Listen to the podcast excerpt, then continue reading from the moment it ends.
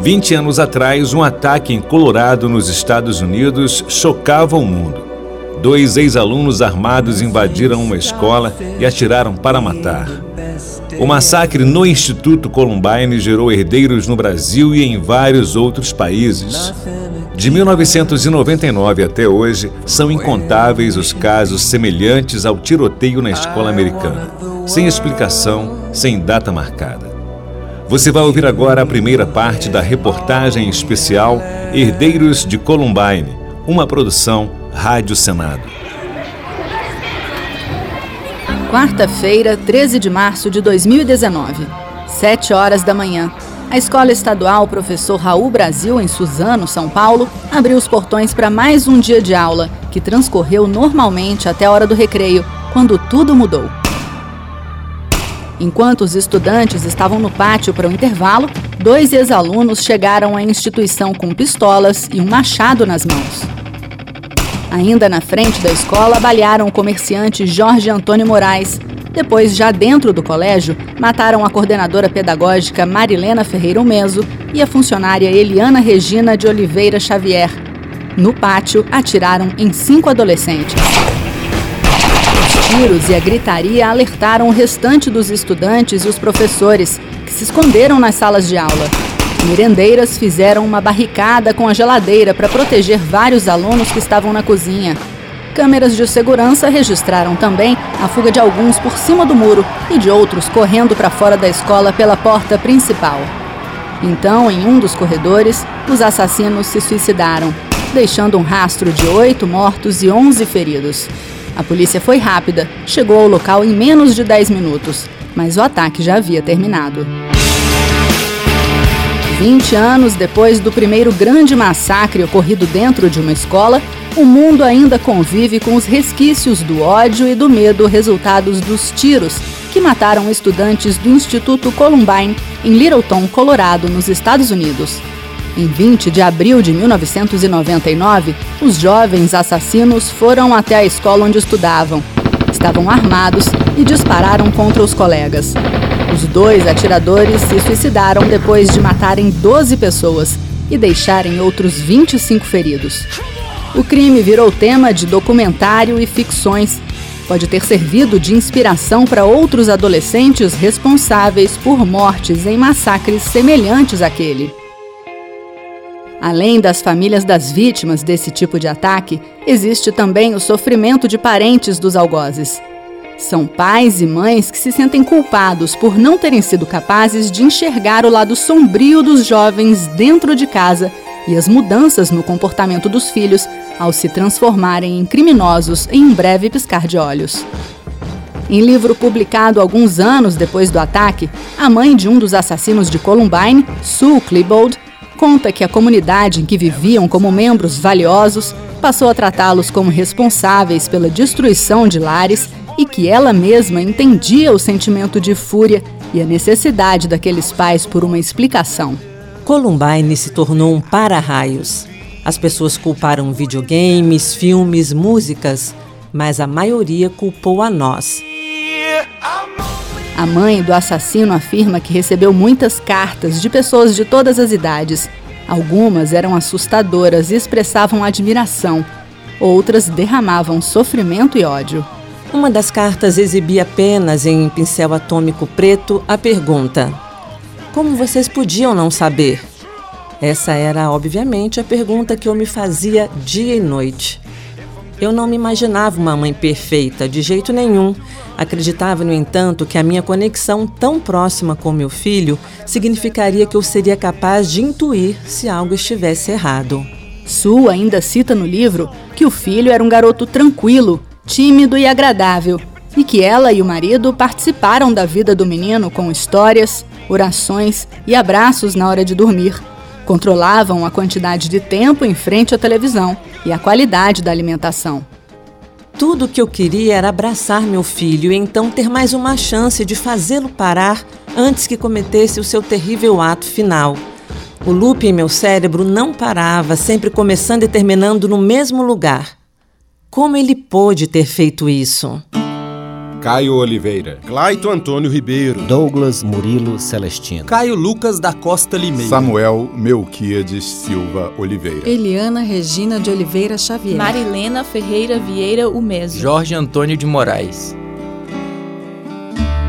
Na próxima parte da reportagem Herdeiros de Columbine, o papel das redes sociais e os problemas psicológicos no surgimento de um assassino.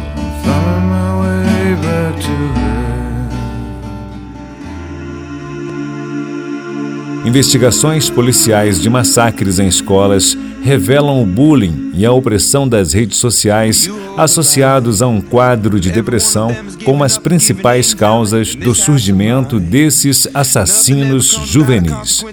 Ouça agora a segunda parte da reportagem especial Herdeiros de Columbine, uma produção Rádio Senado. Quinta-feira, 7 de abril de 2011, Realengo, Rio de Janeiro. Mal havia começado a aula na Escola Municipal Tássio da Silveira quando um ex-aluno chegou à instituição para buscar um histórico escolar que ele havia requerido na semana anterior.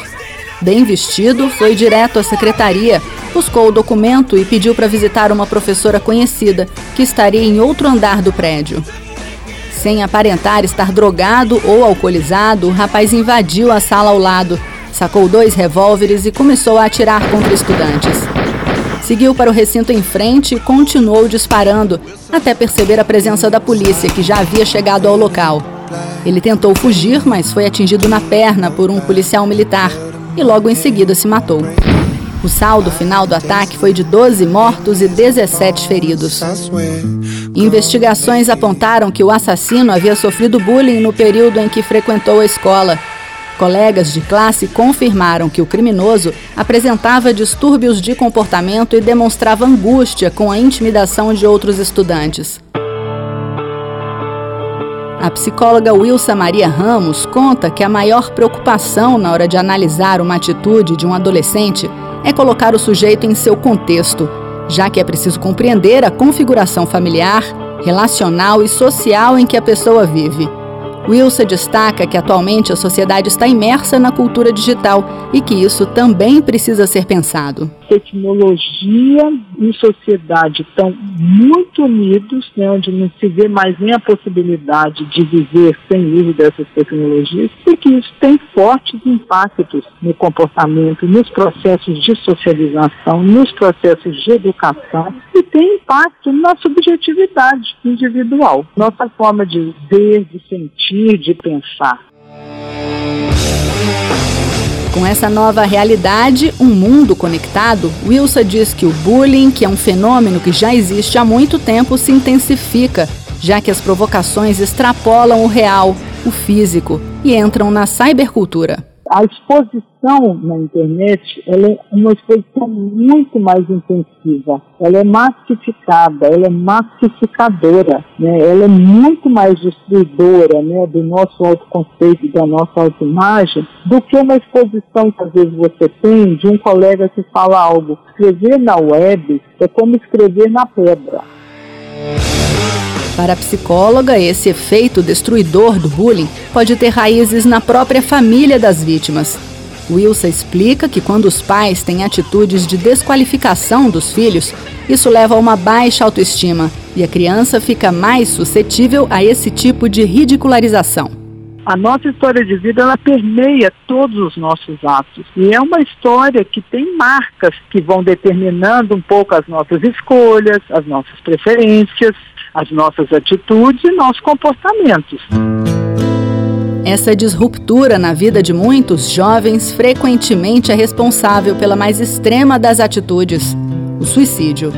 Segundo dados do Ministério da Saúde, entre 2000 e 2016, houve um aumento de 73% no número de suicídios entre jovens brasileiros. Em todo o mundo, tirar a própria vida é a segunda maior causa de mortes de pessoas entre 15 e 29 anos, de acordo com a Organização Mundial de Saúde, a OMS. O suicídio é um fenômeno complexo de múltiplas determinações que pode afetar indivíduos de diferentes origens, classes sociais, idades e orientações sexuais. E para prevenir essas mortes, é preciso reconhecer sinais de alerta, como agravamento de problemas de conduta, falta de esperança, isolamento.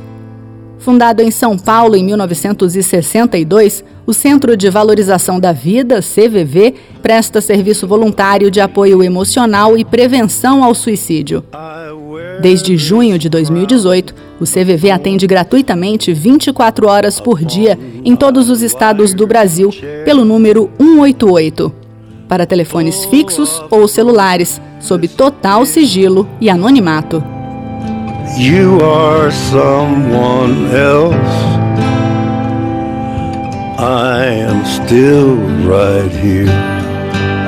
No próximo capítulo da série Herdeiros de Columbine, como a presença da imprensa e a divulgação detalhada dos casos podem influenciar na criação de novos massacres. I would find a way. A presença massiva da mídia e a divulgação detalhada na imprensa dos ataques a escolas podem influenciar novas gerações de assassinos com a promessa do estrelato. Você vai ouvir agora o terceiro capítulo da série Herdeiros de Columbine, uma produção Rádio Senado. Sexta-feira, 20 de outubro de 2017, Goiânia, Goiás. 11h40 da manhã. Em um dos intervalos de aula do Colégio Goiáses, um adolescente de 14 anos sacou da mochila uma pistola da mãe, policial militar, e atirou 13 vezes em várias direções dentro da própria sala. A primeira vítima foi João Pedro Calembro, de 13 anos, que levou um tiro no pescoço. João Vitor Gomes morreu com um tiro na cabeça. Quatro outros alunos ficaram feridos. Ao ouvir o som dos disparos, a coordenadora da escola foi até o local do tiroteio e conseguiu convencer o jovem a parar de atirar. Apreendido, o assassino contou ao delegado que sofria bullying e disse que se inspirou no massacre de Columbine, nos Estados Unidos, quando dois ex-alunos mataram 12 estudantes em 1999. A Justiça do Estado condenou o atirador a três anos de internação no Centro de Atendimento Socioeducativo de Anápolis, Goiás, pena máxima prevista na legislação para uma pessoa que ainda não atingiu a maioridade. O cientista político Gabriel Rocha avalia que os tiroteios em escolas, como qualquer outro fenômeno social, podem ser provocados por uma série de fatores convergentes, mas para ele o principal fator que pode influenciar esses tipos de ataques são políticas pedagógicas inadequadas. Se você libera adolescentes para interagir e criar redes sociais e novas identidades sociais ao largo de uma certa autoridade oriunda do mundo dos adultos, eles podem criar uma série de hierarquias ali altamente estruturadas que vão durar anos, e o que me parece é que, que esses meninos que praticam esse tipo de atentado estão na parte mais baixa dessa hierarquia. Gabriel Rocha refuta a ideia de que a culpa desses massacres seria da facilidade na compra de armas de fogo ele inclusive lembra que armas brancas também estão sempre presentes nesses ataques, como facas e machados porque você tem uma série de países onde é muito fácil adquirir arma e esse fenômeno do school shooting é muito raro. Por exemplo, alguns países do leste europeu ou aqui na América do Sul, se você pega países como Paraguai e Uruguai, você tem uma relativa facilidade na aquisição de armamento. E você não tem esse fenômeno, sobretudo de forma endêmica, como é nos Estados Unidos. O doutor em Educação e Cultura Digital, professor Ebenezer Tacuno de Menezes, defende que atribuir os ataques a um único fator é muita simplificação. Para ele, a teoria de que apenas a mídia é responsável por incentivar as pessoas a cometer crimes é ultrapassada, pois é preciso considerar que os indivíduos têm filtros, têm interesses diversos, têm pensamento crítico se acontece de você, uma determinada pessoa, poder se inspirar em uma obra de arte, se inspirar numa música, se inspirar num vídeo, usar camisetas, usar é, inúmeros artefatos que levem a gente a concluir que foi uma motivação, uma inspiração. Se a gente for por esse caminho, a gente pode até achar é, muitos indícios de que a mídia de fato contribuiu para um determinado massacre. Eu não penso que seja por aí. O professor explica que é preciso pensar na escola como um ecossistema vivo e dinâmico e ter a comunicação e a tecnologia como aliadas ao invés de demonizá-las quando você dá espaço para que o jovem se comunique, que ele se expresse, então você começa a ter um outro tipo de postura no diálogo e aí você fomenta isso na sala de aula, entre os alunos, entre os professores e a comunidade. Mais de 50 estudos conectam a cobertura de suicídios pela mídia com o aumento da incidência de mortes similares. O sociólogo David Phillips, na década de 70, já alertava para o fenômeno chamado de contágio suicida, que indica que a exposição ao comportamento suicida pode sim influenciar outras pessoas vulneráveis. As orientações mais recentes para os veículos de comunicação durante a divulgação desse tipo de morte destacam que a imprensa deve evitar uma cobertura muito repetitiva ou sensacionalista, não dar detalhes dos métodos usados não reproduzir bilhetes de despedida, não mostrar imagens do local da morte ou de familiares em luto. Também não se deve repetir o nome do atirador, nem fotos dele com armas ou trajes usados na hora do crime.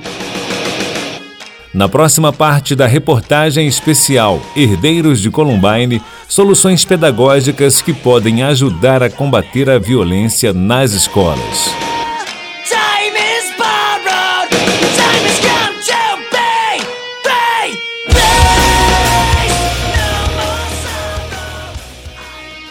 Orientação pedagógica adequada, presença familiar ostensiva e atenção direcionada a casos extremos poderiam ser a solução para impedir novos atentados em escolas no Brasil. Você vai ouvir agora a quarta parte da reportagem Herdeiros de Columbine, uma produção Rádio Senado.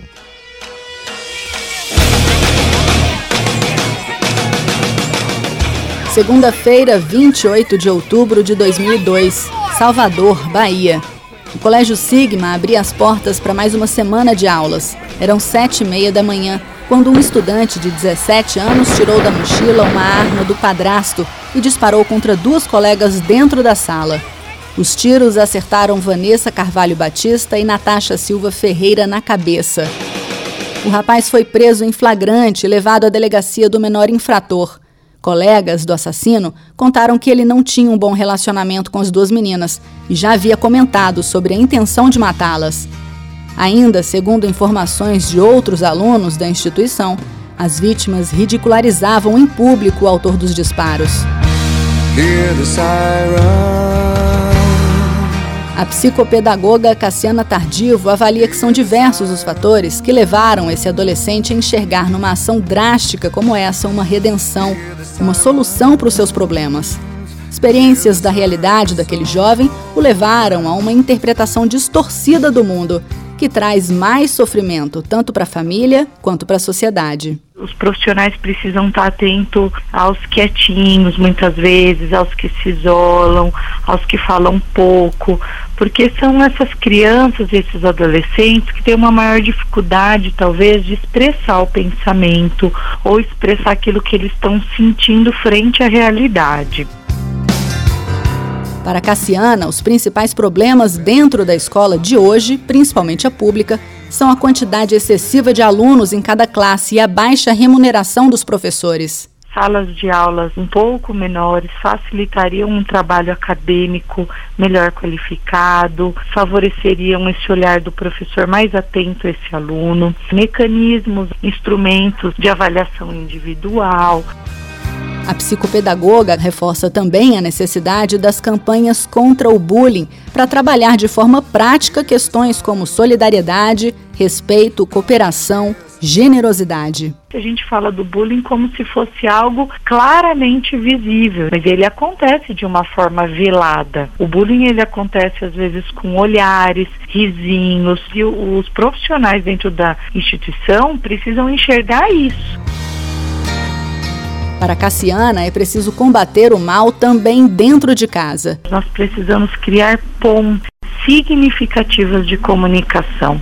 Não é só ter um só um tempinho, conversar qualquer coisa, é ter bastante tempo, é perguntar da vida, é falar, vamos junto lá no mercado, vamos junto lá no parque. E nesse momento a gente dá risada, se divertir, conversar, levar a vida com leveza para que eles confiem o coração deles nas nossas mãos. Cassiana orienta os pais a serem intencionais em relação à família, assim como se faz na rotina de trabalho, criando estratégias para trabalhar objetivos dentro do lar. Ninguém acorda de manhã e fala: bem, hoje eu vou trabalhar sobre a mentira com meu filho. Essa semana eu vou trabalhar conceito de aceitação e de diferente. E isso é um erro no lar. Nós precisamos ser intencionais, sim. Nós precisamos fazer uma lista de que tipos de filhos nós queremos ter, quais os valores nós queremos impressos no coração dos nossos filhos e pôr no papel, criar estratégias para trabalhar com isso dentro do lar. Antes perdíamos filhos nos rios, nos matos, nos mares. Hoje temos perdido eles dentro do quarto. Quando brincavam nos quintais, ouvimos suas vozes, escutávamos suas fantasias e, ao ouvi-los, mesmo à distância, sabíamos o que se passava em suas mentes. Agora ficam com seus fones de ouvido, trancados em seus mundos, construindo seus saberes sem que saibamos o que é perdem literalmente a vida. Ainda vivos em corpos, mas mortos em seus relacionamentos com seus pais, fechados no mundo global de tanta informação e estímulos, de modismos passageiros que em nada contribuem para a formação de crianças seguras e fortes, para tomarem decisões moralmente corretas e de acordo com seus valores familiares. Na próxima parte da reportagem especial Herdeiros de Columbine, ações de combate aos crimes dos adolescentes nos Estados Unidos já conseguiram prevenir vários novos massacres em escolas. E no Brasil, o que pode ser feito?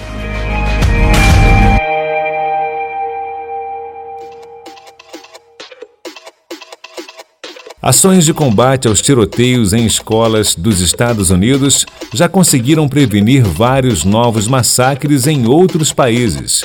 E no Brasil, o que pode ser feito?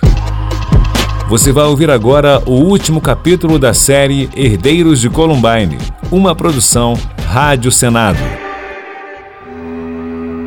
Outubro de 2002, Salvador, Bahia. Estudante dispara e mata Janeiro de 2003, Caiúva, São Paulo. Ex-aluno armado dispara contra 50 estudantes. Abril de 2011, estudante Realengo, Rio de Janeiro.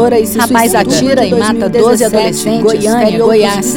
Estudante mata a tiros dois colegas e depois é apreende Gerais. Vigilante coloca fogo Paraná. Mata adolescente, fere dois com revólver. Ex-alunos com machado e armas fazem oito mortos e 11 feridos e depois se suicidam. Números crescentes de massacres em escolas com características semelhantes ao ataque de 1999 no Instituto Columbine, nos Estados Unidos, mostram a necessidade de se criar formas mais eficazes de combater a violência no ambiente escolar. Pesquisas norte-americanas revelam que entre os anos 2000 e 2018 foram 22 ataques a tiros em escolas do país, somando 66 mortes. Para tentar prevenir esses ataques, muitas escolas dos Estados Unidos reforçaram a segurança. Também são comuns atualmente exercícios de simulação de tiroteios. Mas especialistas em segurança alertam que o ideal é educar a comunidade escolar para reconhecer ameaças, para que as autoridades possam intervir previamente. Alguns dos sinais que podem ser considerados como perigosos e devem deixar atentos pais e corpo docente são a manifesta obsessão por armamentos e a menção a planos em conversas familiares, com amigos ou nas redes sociais. O senador Marcos Duval, que trabalha como instrutor da SWAT americana há 20 anos, conta que desde o episódio de Columbine, houve um visível fortalecimento do policiamento nas regiões escolares de todo o país, com treinamento para neutralização de possíveis atacantes. O senador afirma que na cultura americana é possível considerar o cidadão legalmente armado como um aliado à segurança da sociedade. Mas que no Brasil é preciso procurar outras alternativas, como um endurecimento da legislação penal. Tem que começar a debater para como a nossa cultura vai se preparar para isso. Há uma legislação mais rígida, quem comete crime dentro da escola, a penalidade é maior. Sendo adolescente, ele não vai ser enquadrado então no, no ECA, né, estatuto da criança do adolescente, ele já vai, vai ser penalizado como um adulto. O que precisa fazer é algo para inibir a intenção de pessoas cometerem esse crime para Marcos Duval, somente o desarmamento da população não é capaz de gerar diminuição nos índices de violência do país. É uma utopia qualquer pessoa achar que uma lei de desarmamento, seja ela mais rígida que for, vai impedir que o armamento chegue na mão de criminosos. The phone is where I live till I get home. O Estatuto do Desarmamento Brasileiro é uma política de controle de armas que está em vigor desde 2003 e define regras mais restritivas para a compra e o porte de armas no país. Apesar do estatuto, dados da Polícia Federal mostram que a quantidade de armas vendidas no comércio legal entre 2004 e 2007 já supera o número de unidades entregues voluntariamente por meio da campanha do desarmamento, criada em 2004. Entre 2004 e 2017, foram vendidas 805.949 armas de fogo no Brasil de forma legal. E no mesmo período, a população entregou voluntariamente 704.319 unidades. Esse crescimento das vendas acompanha o argumento do uso da arma como defesa pessoal em meio ao agravamento da violência. Space,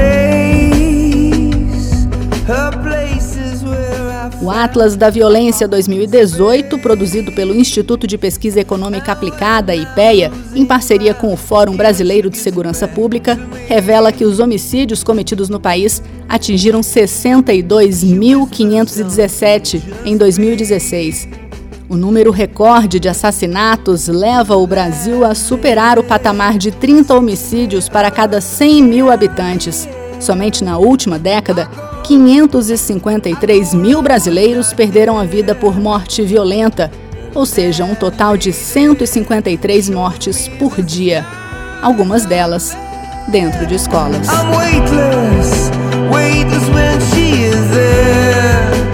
Você ouviu a reportagem especial Herdeiros de Columbine. Reportagem e apresentação Raquel Teixeira e Regina Pinheiro. Locução Renato Coelho, edição Rodrigo Rezende. Trabalhos técnicos André Menezes. Uma produção Rádio Senado.